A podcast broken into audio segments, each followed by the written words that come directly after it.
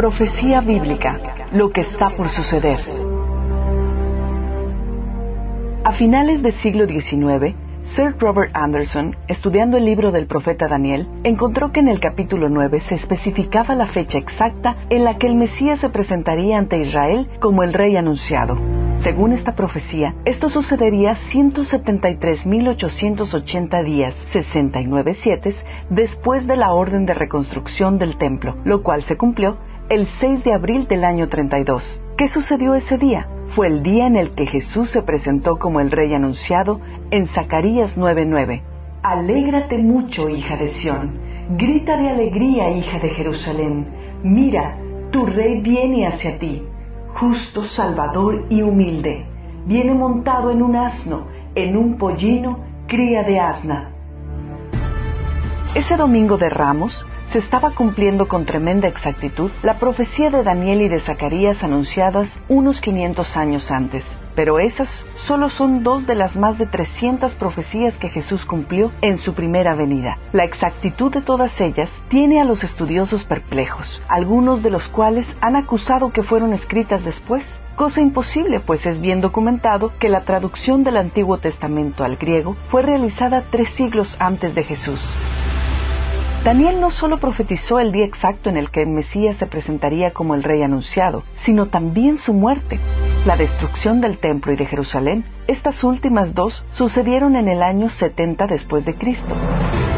La exactitud de la profecía bíblica, sin embargo, no solo cumple el día, sino las horas la fiesta de la Pascua, una de las siete festividades proféticas de Levítico 23, en la cual se conmemoraba con el sacrificio de un cordero cuya sangre salvó a Israel de la plaga de muerte en Egipto, fue cumplida con Jesús.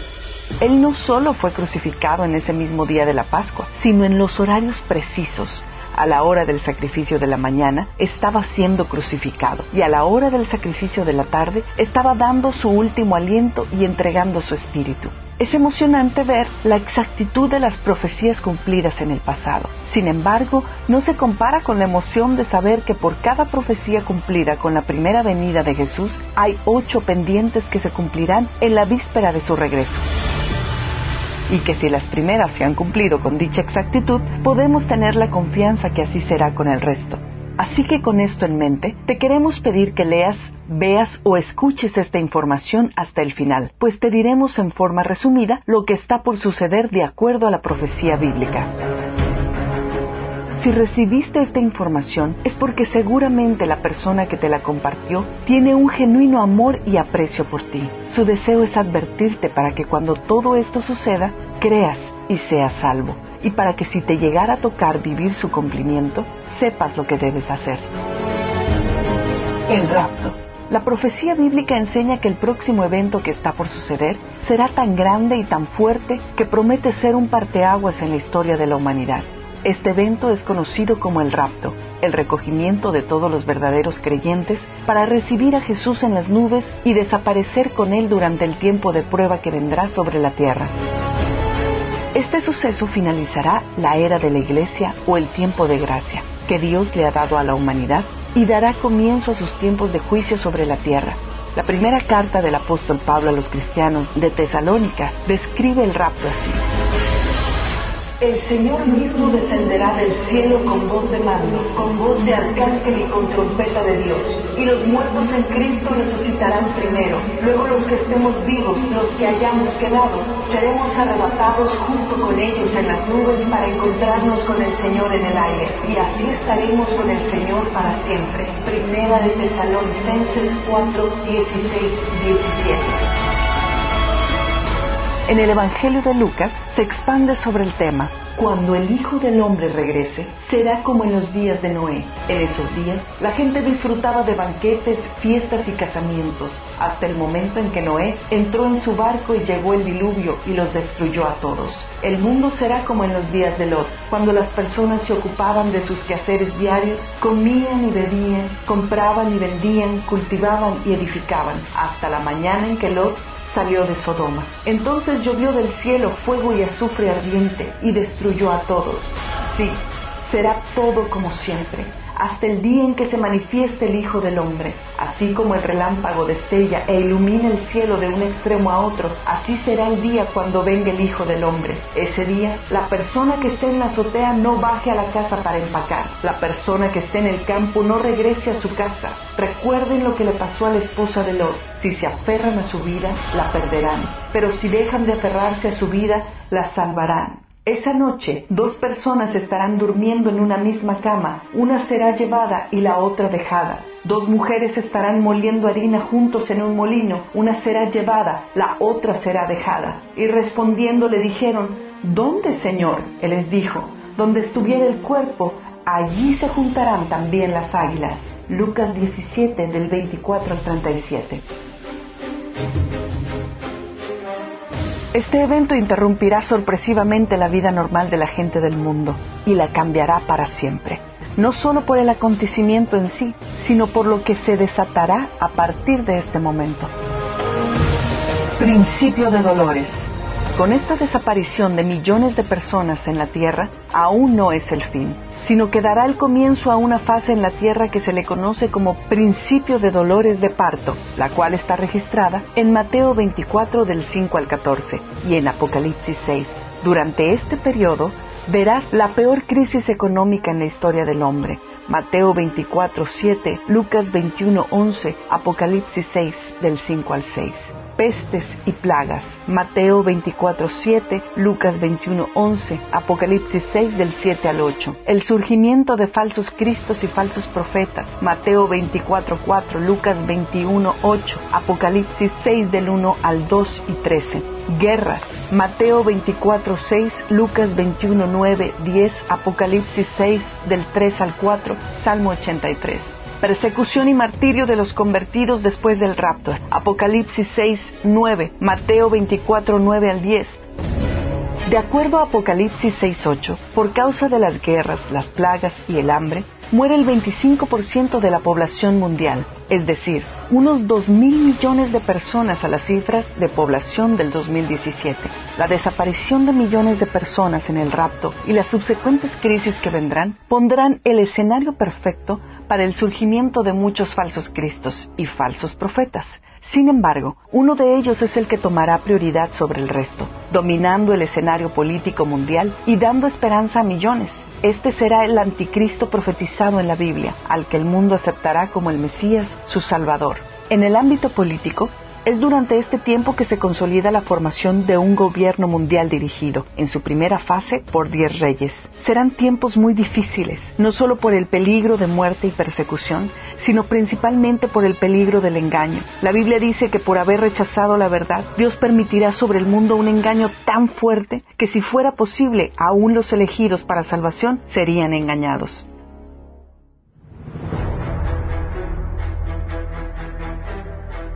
El gran engaño. Aunque nos dice las sorprendentes señales que acompañarán el engaño, la Biblia no nos menciona directamente qué será ese engaño. Sin embargo, sí nos da las pistas para discernir la respuesta. 1. El engaño se manifestará en el cielo o desde él. Lucas 21:11. 2 será algo mundial y será la coartada perfecta para encubrir lo que sucedió realmente en el rapto y así impedir que la gente que se quede se convierta a Cristo. Segunda Tesalonicenses 2:11 al 12. No será de índole religioso, no apoyará la existencia de Dios o de alguna religión. Al contrario, el engaño ocasionará que la gente abandone voluntariamente sus dioses y redefina sus religiones para aceptar el culto al anticristo y a Satanás. Segunda Tesalonicenses 2 del 3 al 4, Daniel 11 del 36 al 39, Apocalipsis 17 del 16 al 17, 13, 4 y 13 al 15. 4. El engaño no solo redefinirá o abolirá toda religión, sino que unirá a todo el mundo bajo esta nueva revelación. Apocalipsis 13 del 3 al 8 y 14. 5. El engaño será tan fuerte que el mundo entero lo creerá. La verdad será considerada evidentemente errónea, una mentira, ante lo que se manifestará. Solo un pequeño grupo de personas podrán resistir este engaño y serán perseguidos por eso. Mateo 24, 9, 2 Tesalonicenses 2, 9 al 11, Apocalipsis 13 del 3, 8 y 14. El engaño deberá permanecer en forma secreta hasta que llegue el tiempo del rapto cuando se saldrá a la luz. Segunda Tesalonicenses 2.7. Este engaño será utilizado para legitimar al falso Cristo y permitir que ascienda al poder. Segunda Tesalonicenses 2.8, Apocalipsis 13.11. El engaño permitirá también una abierta manifestación de Satanás ante el mundo entero, quien ayudará al falso Cristo y le dará la capacidad de convertirse en un superhombre. Daniel 11, 38 al 39, Apocalipsis 13, 4. Por las evidencias que existen en estos momentos, el gran engaño tiene que ver con el fenómeno ovni, pues hace que todo encaje a la perfección y estas son algunas razones. 1. Ya está operando de forma secreta.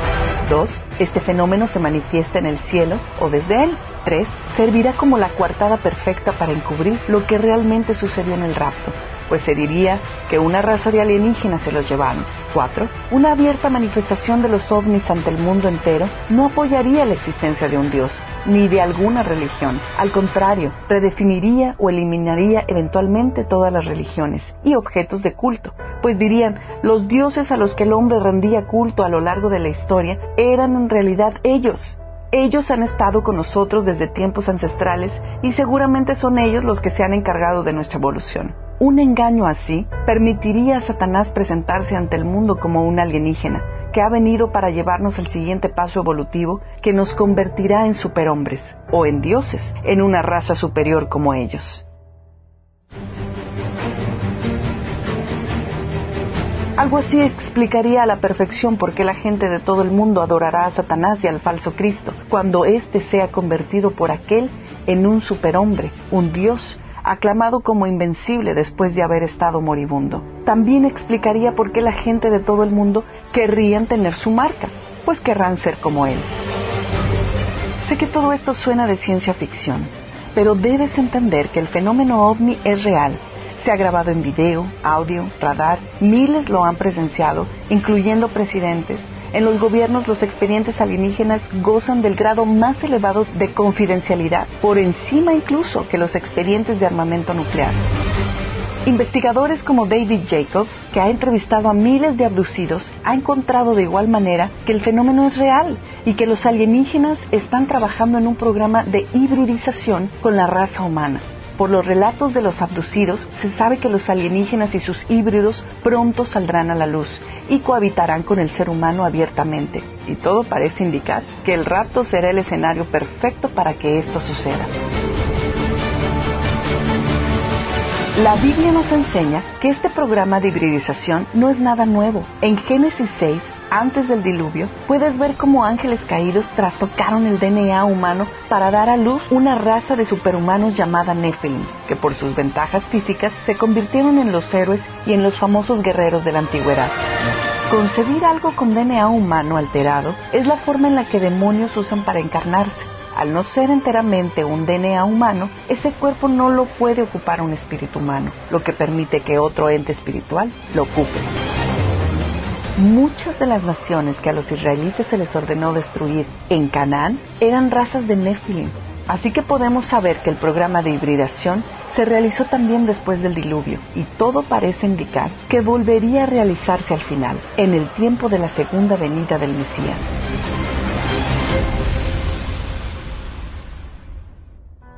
El profeta Daniel habla de esta mezcla con la simiente humana que realizarán durante el tiempo del último reino mundial previo a la venida del anticristo. En cuanto a aquello que viste, el hierro mezclado con partes de barro, ellos se mezclarán con la simiente humana, mas no se pegarán el uno con el otro, como el hierro no se mezcla con el barro, y en los días de estos reyes el Dios del cielo levantará un reino que nunca jamás se corromperá, ni será el reino dejado a otro pueblo, desmenuzará y consumirá todos estos reinos, pero él permanecerá para siempre. Daniel 2, 43 al 44.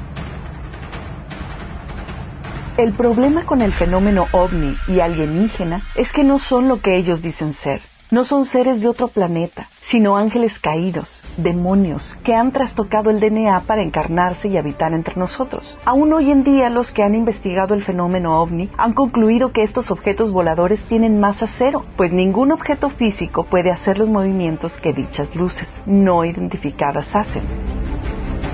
También han concluido que tienen que ser interdimensionales, pues aparecen y desaparecen a placer y nunca se les ha observado venir del espacio exterior. Todo esto concuerda con el testimonio que la Biblia da de estos seres llamados demonios, pues son espíritus, tienen masa cero y rondan la tierra en una dimensión paralela a la nuestra, mundo espiritual, y se presentan como ángeles de luz, luces brillantes. El testimonio de personas abducidas que afirman que han sido trasladadas a otros lugares desde sus carros y sus casas, atravesando paredes y ventanas, concuerda con lo que la Biblia dice que los demonios pueden hacer. Y si a esto le añadimos que las experiencias de contacto y abducción son muy similares a las de posesión demoníaca y que aquellos que han invocado el nombre de Jesús han podido parar dichos episodios, nos lleva a concluir que efectivamente son demonios.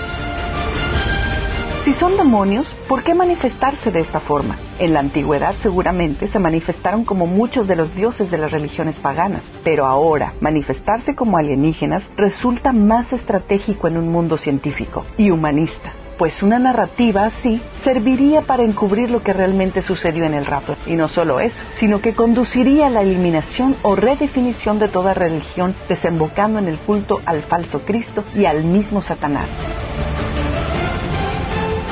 Solo piensa, al haber una manifestación abierta de alienígenas con sus híbridos, ¿acaso no se redefinirían todas las religiones? No solo eso, sino que no habría nada que salve a la humanidad de dicho engaño, pues los estarían viendo en la vida real y tendrán toda la forma y la apariencia de ser lo que dicen ser.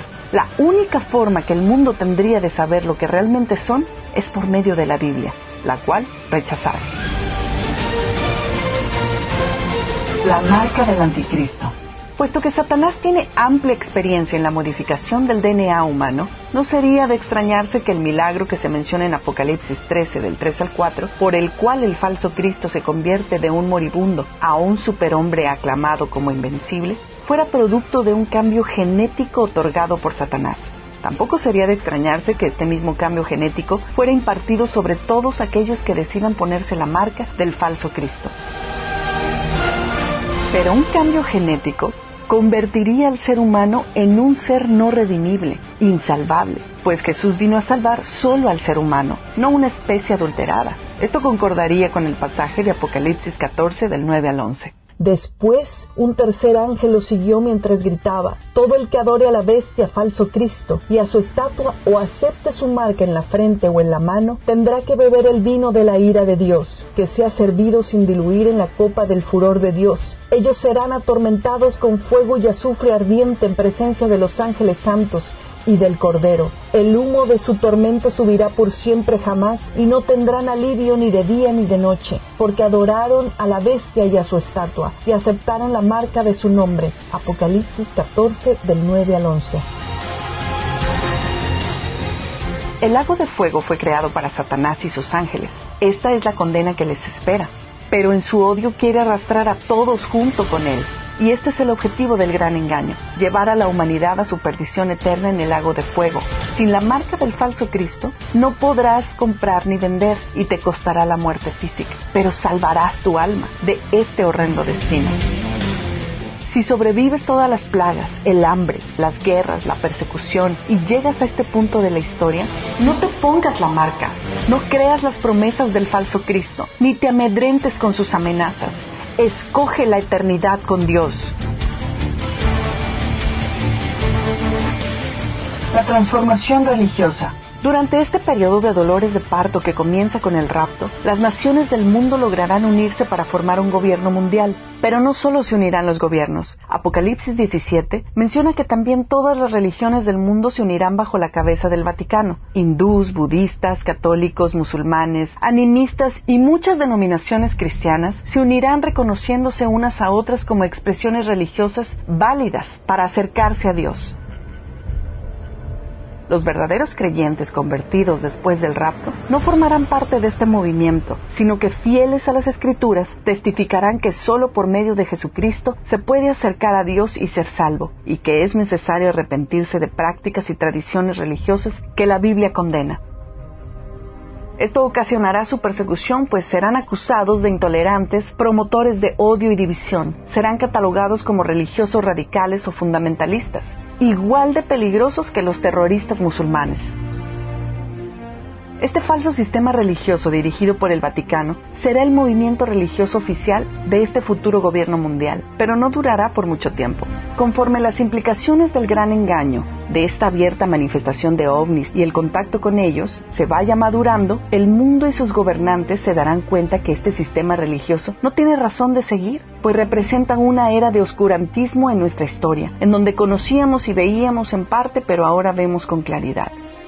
Así que los gobernantes del futuro gobierno mundial terminarán destruyendo el Vaticano y con él todo el antiguo sistema religioso que representaba. El falso Cristo, quien consolida parcialmente su poder eliminando a tres de los diez reyes de este gobierno mundial, seguirá esta misma pauta antirreligiosa, pues se opondrá a todo lo que sea objeto de culto o sea llamado Dios, y eliminará cualquier vestigio del orden anterior. El engaño terminará por llevar a la humanidad a coronarse como Dios con el falso Cristo, como la primicia de este logro, gracias al poder de Satanás. Transformación económica. Con la unión política también vendrá una unión económica. La Biblia profetiza que la humanidad se dirige hacia un sistema económico sin dinero, en donde todas las transacciones se realizarán con una marca en la mano o en la cabeza. Sin esta marca, que también servirá para identificar a los leales del gobierno del falso Cristo, no se podrá comprar o vender. Juicios de Dios. Los juicios que Dios estará derramando sobre la tierra durante este tiempo están registrados en Apocalipsis desde el capítulo 6 hasta el capítulo 19. Estos juicios irán en aumento en intensidad como dolores de parto, hasta que regrese el Hijo de Dios a la tierra con su iglesia para destruir al falso Cristo y a su ejército en la batalla de Armagedón. Además de los falsos cristos y la terrible mortandad que vendrá con las guerras, crisis económicas, hambres y las pestes, vendrán más juicios.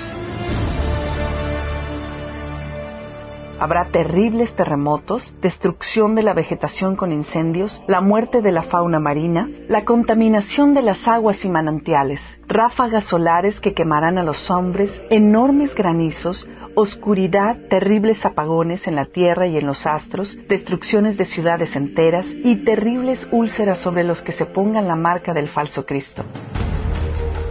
Más de la mitad de la población mundial morirá durante este tiempo. La esperanza que ofrecerá el falso Cristo y su gobierno, sin embargo, ayudarán a la humanidad a lidiar y justificar tanta catástrofe. La nación de Israel, no obstante, florecerá durante este tiempo y vencerá en varios conflictos bélicos. Al parecer, gran parte del pueblo de Israel aceptará al falso Cristo como su Mesías, y en algún punto de esta trama, el falso Cristo y la nación de Israel celebrarán un tratado de paz por siete años. Esto es muy importante, porque a partir de este tratado puedes saber con exactitud cuándo regresa Jesús con todos sus santos a los 2520 días. La gran tribulación. Durante la primera mitad de estos siete años, de relativa calma para Israel, Dios enviará a dos profetas que tendrán el poder de afligir al mundo con todo tipo de plagas. También el falso Cristo tendrá un profeta falso, que hará grandes señales y milagros a la vista del mundo entero, como la de hacer descender fuego del cielo a la tierra. Este falso profeta ordenará que se construya un avatar del falso Cristo. A este avatar dice la Biblia que se le dará vida. No sabemos si esto se logrará por medio de inteligencia artificial o por medio de la transferencia de la personalidad del falso Cristo, o ambos. Pero dicho avatar a los 1260 días de firmado el tratado con Israel, será colocado en el templo de los judíos, en el lugar santo, y ordenará la muerte de todos los que no lo adoren, y que la marca del falso Cristo se ponga sobre toda persona. Es en ese momento que los judíos creyentes que estén en Judea deben huir al desierto, como lo dice Mateo 24 del 15 al 21. Por tanto, cuando en el lugar santo vean la abominación desoladora de la que habló el profeta Daniel, el que lee, que entienda. Los que están en Judea, huyan a los montes. El que esté en la azotea, no baje para llevarse algo de su casa. Y el que esté en el campo, no vuelva atrás a tomar su capa. Pero hay de las que en esos días estén embarazadas o amamantando. Pídanle a Dios que no tengan que huir en invierno ni en día de reposo, porque entonces habrá una gran tribulación como no la ha habido desde el principio del mundo ahora, ni la habrá jamás. Este suceso marca el comienzo de la gran tribulación, el cual será, como dijo Jesús, un periodo de angustia inigualable en la historia de la humanidad, especialmente para el pueblo de Israel, pues el falso Cristo mostrará su verdadera cara mandando matar a todos los judíos. En este último holocausto morirán dos terceras partes del pueblo de Israel. Los sobrevivientes de Israel huirán al desierto donde serán resguardados por 1260 días. Ahí en esa angustia se darán cuenta que Jesucristo había sido su verdadero Mesías e invocarán su nombre y Él vendrá a rescatarlos.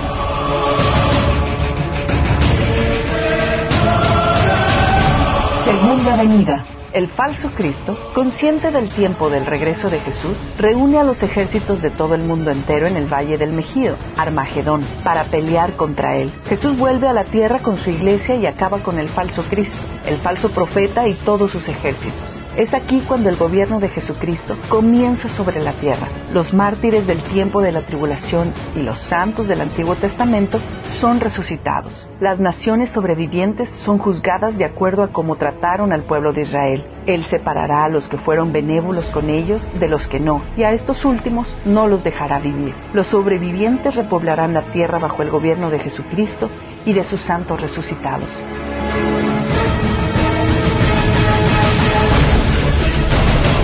¿Qué hacer si te quedas en el rapto? Si te toca vivir la profetizada desaparición de millones de personas sobre la faz de la Tierra, lo primero que tenemos que resolver es ¿por qué no te fuiste tú? Si no te fuiste es porque sencillamente no eres salvo de la condenación eterna en el infierno. Solo aquellas personas que han recibido el regalo de la vida eterna que es en Cristo Jesús partirán con Él y escaparán de la hora de prueba que vendrá sobre el mundo entero.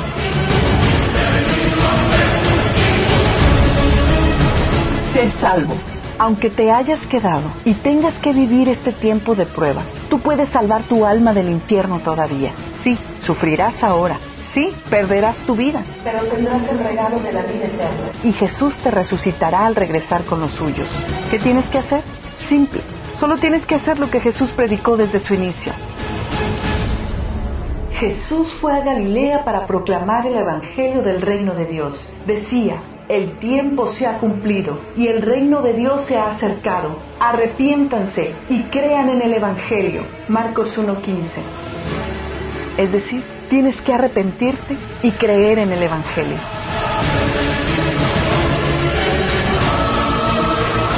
Arrepentirse.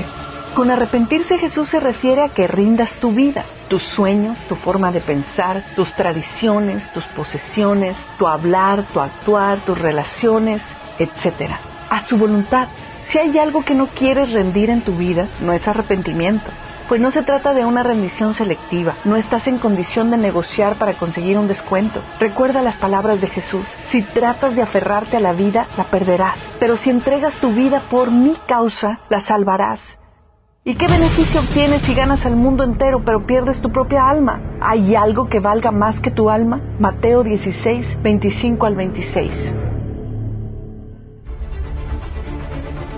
Creer en el Evangelio. El mensaje del Evangelio te dice que la segunda persona de la deidad, el creador y autor de la vida, se hizo hombre y murió en la cruz para pagar la condena de nuestros pecados y resucitó al tercer día conforme a las escrituras y que gracias a esto nos ofrece perdón de pecados y vida eterna gratuitamente por la fe.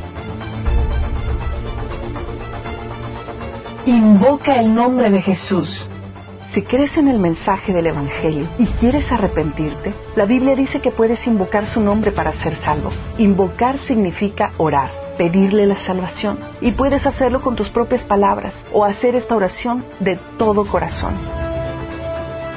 Dios, vengo a ti arrepentido, reconociendo que por mí mismo no puedo restaurar mi relación contigo ni ganarme el cielo. Te pido que perdones mis pecados. Hoy yo acepto el regalo de tu salvación, el sacrificio que hizo Jesús por mí en la cruz como lo único que puede volverme a, unir a ti y darme vida eterna.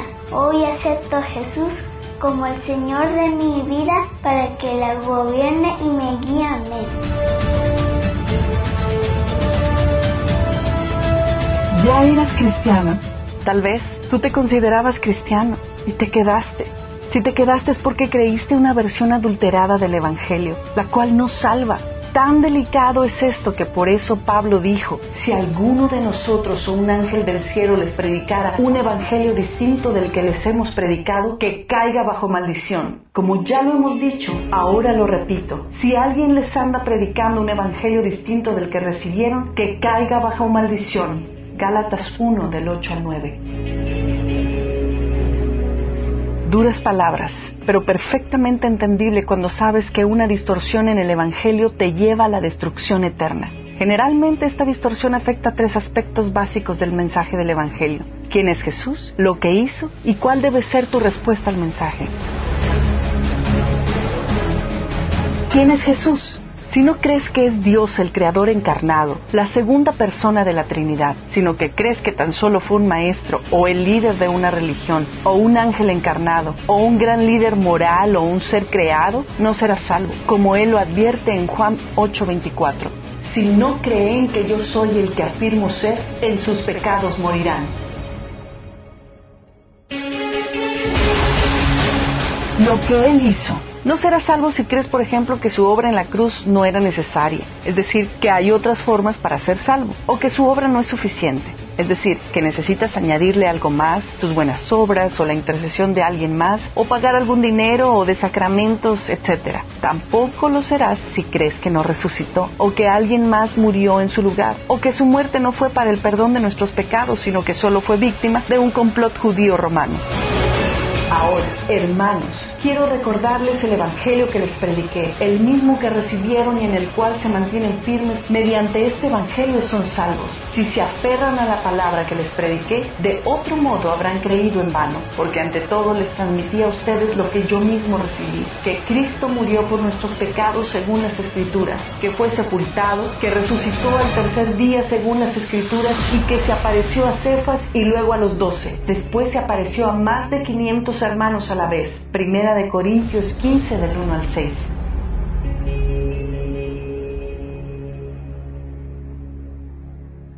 Tu respuesta.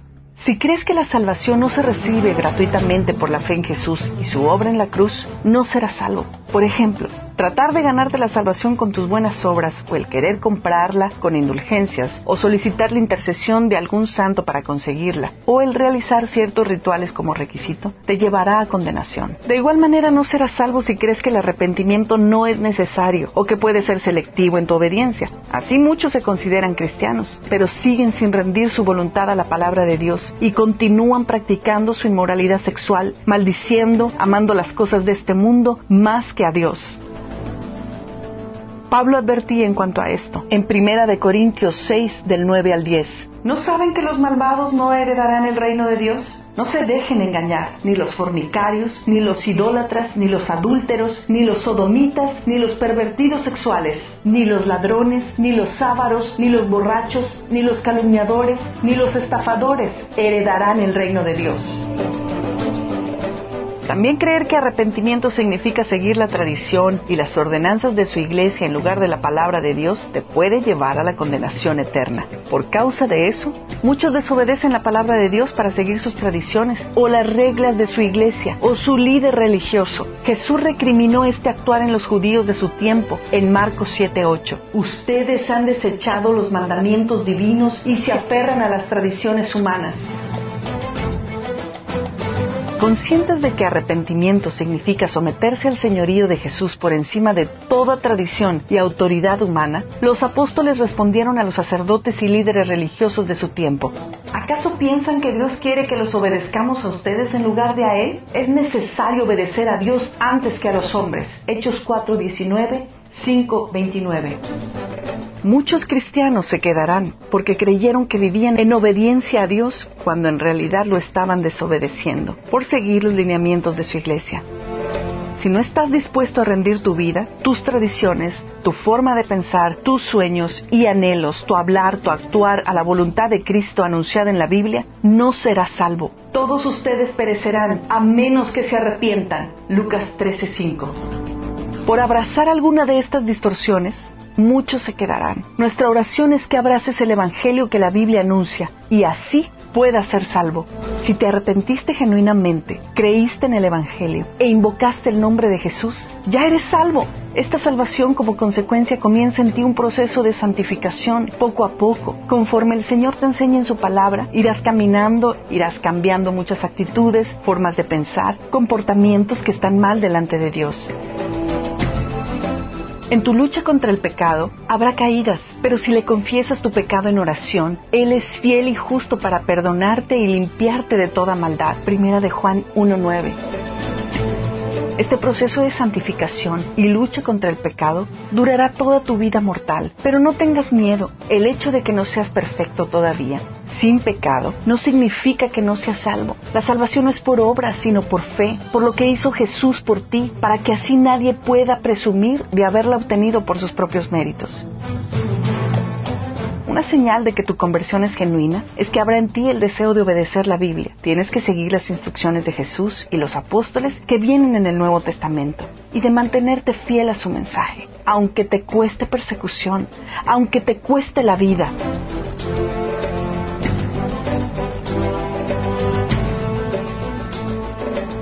Instrucciones y advertencias para el tiempo de tribulación. Una vez salvo, te daremos unas instrucciones y advertencias si te toca vivir este tiempo que se llama principio de dolores de parto, Mateo 24.8, el cual sucederá después del rapto. Mantenerte fiel a la palabra te costará persecución. Cuando el Cordero rompió el quinto sello, vi debajo del altar las almas de los que habían sufrido el martirio por causa de la palabra de Dios y por mantenerse fieles en su testimonio. Entonces el dragón se enfureció contra la mujer y se fue a hacer guerra contra el resto de sus descendientes, los cuales obedecen los mandamientos de Dios y se mantienen fieles al testimonio de Jesús. Apocalipsis 6, 9, 12, 17. Para este tiempo, el cristianismo con todas las iglesias que lo representan habrán comprometido el Evangelio y se habrán apartado de la verdad para unirse a este movimiento ecuménico dirigido por el Vaticano. Los verdaderos creyentes, aquellos que se mantienen fieles a la palabra de Dios, serán perseguidos. El verdadero cristianismo se volverá en un movimiento clandestino, en casas y lugares poco convencionales, con líderes improvisados sin títulos ni preparación formal. Todo el mundo te odiará. Entonces los arrestarán, los perseguirán y los matarán. En todo el mundo los odiarán por ser mis seguidores. Mateo 24:9. Cuando Jesús dice que todo el mundo te odiará, no está bromeando. No habrá nación alguna a la que puedas huir, pues todas odiarán a los cristianos, a estos creyentes fanáticos que se contraponen a todo lo que esta nueva sociedad apoya por mantenerte fiel a la palabra de Dios, serás tachado de intolerante, de retrógrada, fanático, fundamentalista, terrorista y de causar odio y división. Se te acusará de los males del mundo. Muchos traicionarán la fe y a los hermanos. Muchos se apartarán de mí, se traicionarán unos a otros y se odiarán. Mateo 24:10. La presión social y la terrible persecución que sobrevendrá al verdadero cristiano ocasionará que muchos no resistan y que terminen por claudicar la fe y por traicionarse unos a otros. Muchos renunciarán a la fe con tal de tener algo que dar de comer a sus hijos pequeños o con tal de salvarse de la tortura, la cárcel o la muerte aún entre familiares se entregarán, pero aquí se cumple la palabra de Jesús. El que quiere a su padre o a su madre más que a mí, no es digno de mí. El que quiere a su hijo o a su hija más que a mí, no es digno de mí. Y el que no toma su cruz y me sigue, no es digno de mí. El que se aferre a su propia vida la perderá, y el que renuncie a su propia vida por mi causa la encontrará. Mateo 10, 37 al 39. El amor de muchos se enfriará. Habrá tanta maldad que el amor de muchos se enfriará. Mateo 24:11. Para los creyentes serán los días más difíciles en la historia. No solo tendrán que soportar los peligros de muerte y persecución, sino que tendrán que soportar el aumento exponencial de la maldad. No habrá ningún sentimiento de amor, fidelidad, compasión y misericordia. El egoísmo y la despiadada ley de la selva será lo que prevalezca en este tiempo. Mantener la fe, el amor y el fervor por Dios en un ambiente así será un milagro que solo Dios podrá hacer en la vida de los que se queden, pero valdrá la pena. Valdrá la pena el esfuerzo y el sacrificio, pues el que se mantenga firme hasta el fin será salvo. Mateo 24:13. El engaño será muy fuerte pues se levantarán falsos mesías y falsos profetas y realizarán grandes señales y milagros para engañar, de ser posible, aún a los elegidos de Dios. Miren que les he advertido esto de antemano. Mateo 24, 24 al 25. La única forma de discernir el engaño y no caer en él ante los continuos bombardeos de mentiras y milagros del enemigo que se verán en este tiempo será conociendo la Biblia. Como nunca antes en tu vida tendrás que beberte la Biblia, leerla y releerla todos los días. Una sólida provisión del conocimiento de Dios y será más importante que la provisión física. La provisión física salvará tu cuerpo, la palabra de Dios en cambio salvará tu alma. Sería muy inocente esperar que en este tiempo haya recursos cristianos en Internet. Seguramente serán borrados. Me temo que tendrás que conseguir copias impresas de la Biblia y estudios de aquellos grupos cristianos que partieron en el rapto.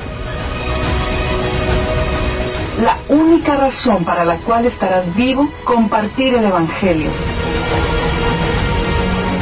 Y este Evangelio del Reino se predicará en todo el mundo como testimonio a todas las naciones y entonces vendrá el fin. Mateo 24:14. En medio de toda la debacle que se vivirá después del rapto, todos tus proyectos personales, tus deseos de casarte, comprarte la casa de tus sueños, tener hijos, conseguir un buen trabajo, etc., se irán por la borda. Una vez salvo, la única razón por la que estarás vivo y querrás mantenerte vivo será para alcanzar a más personas para Cristo. Con miles de personas con un compromiso así, se experimentará la cosecha más grande de almas en la historia. Juan tuvo una visión de todos los que serían salvos durante este tiempo y dijo, Vi una enorme multitud de todo pueblo y toda nación, tribu y lengua, que era tan numerosa que nadie podía contarla estaban de pie delante del trono y delante del Cordero, vestían túnicas blancas y tenían en sus manos ramas de palmeras, y gritaban con gran estruendo, La salvación viene de nuestro Dios que está sentado en el trono y del Cordero. Apocalipsis 7 del 9 al 10 personas a quien Dios les ha dado sueños de este tiempo han visto cómo Dios hacía milagros de provisión y sanidad entre los creyentes y cómo estos hacían trabajos de evangelismo y de rescate de muchos bebés abandonados en las calles.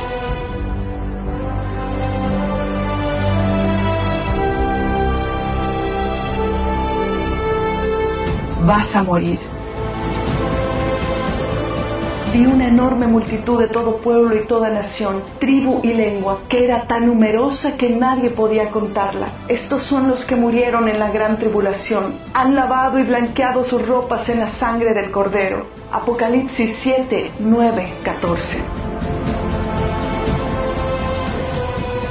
No te emociones por dicho avivamiento. No ocasionará cambios sociales ni políticos, solo almas convertidas y ni te pongas como meta el tratar de sobrevivir ese tiempo hasta el regreso de Jesús y la iglesia, pues de nada te servirá.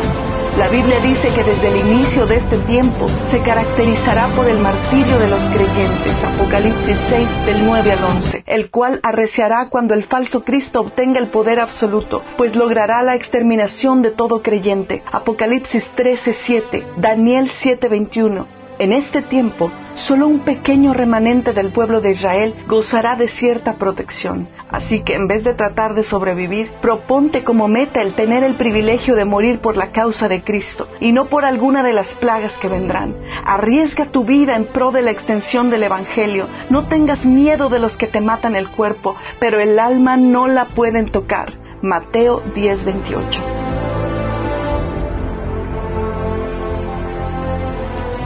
Pero serás resucitado. Al final de la gran tribulación, Jesús vendrá de nuevo con su iglesia y destruirá el imperio del anticristo. Rescatará a Israel y a ti que diste tu vida por él. Te resucitará para que reines con él. Después vi tronos y los que estaban sentados en ellos habían recibido autoridad para juzgar. Vi las almas de aquellos que habían sido decapitados por dar testimonio acerca de Jesús y proclamar la palabra de Dios. Ellos no habían adorado a la bestia, el anticristo, ni a su estatua, ni habían aceptado su marca en la frente o en las manos volvieron a la vida y reinaron con Cristo durante mil años. Esta es la primera resurrección. El resto de los muertos no volvieron a la vida hasta que se cumplieron los mil años. Benditos y santos son aquellos que forman parte de la primera resurrección, porque la segunda muerte no tiene ningún poder sobre ellos, sino que serán sacerdotes de Dios y de Cristo y reinarán con Él durante mil años. Apocalipsis 20 del 4 al 6. Mi oración. Las palabras de Jesús a la iglesia de Esmirna son las apropiadas para ti en este tiempo. No tengas miedo de lo que vas a sufrir, pues el diablo pondrá a prueba a algunos de ustedes y los echará en la cárcel, y ahí tendrán que sufrir durante diez días. Sé fiel hasta la muerte, y yo te daré la corona de la vida. El que tenga oídos, que oiga lo que el Espíritu dice a las iglesias. El que salga vencedor no sufrirá el daño de la segunda muerte. Apocalipsis 2 del 10 al 11. Mi oración es que salgas vencedor y no sufras daño de la segunda muerte. Será un gozo enorme verte en la eternidad y compartirla contigo junto con nuestro amado Señor Jesús.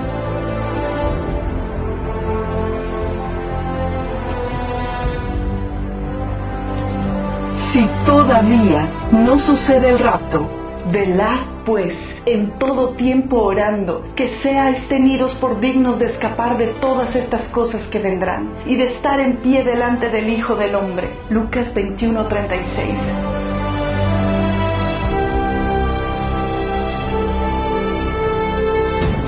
Si tú estás leyendo, viendo o escuchando este mensaje y no ha sucedido el rapto todavía, Jesús dijo que podrías escapar de todas estas cosas que vendrán. La única forma de ser digno de escapar es tomando la decisión de ser salvo antes de que todo esto acontezca. Si así lo deseas, regresa a la sección de Ser salvo en la página 9 y haz lo que ahí se te indica.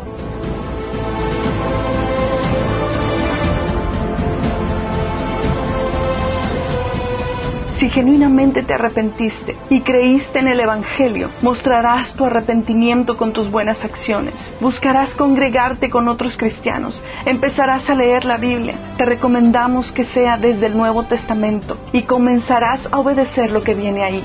Contáctanos para ayudarte en este nuevo caminar, para que cuando te presentes delante de Jesús lo hagas teniendo mucho fruto a tu favor. Para más información, www.minaschurch.org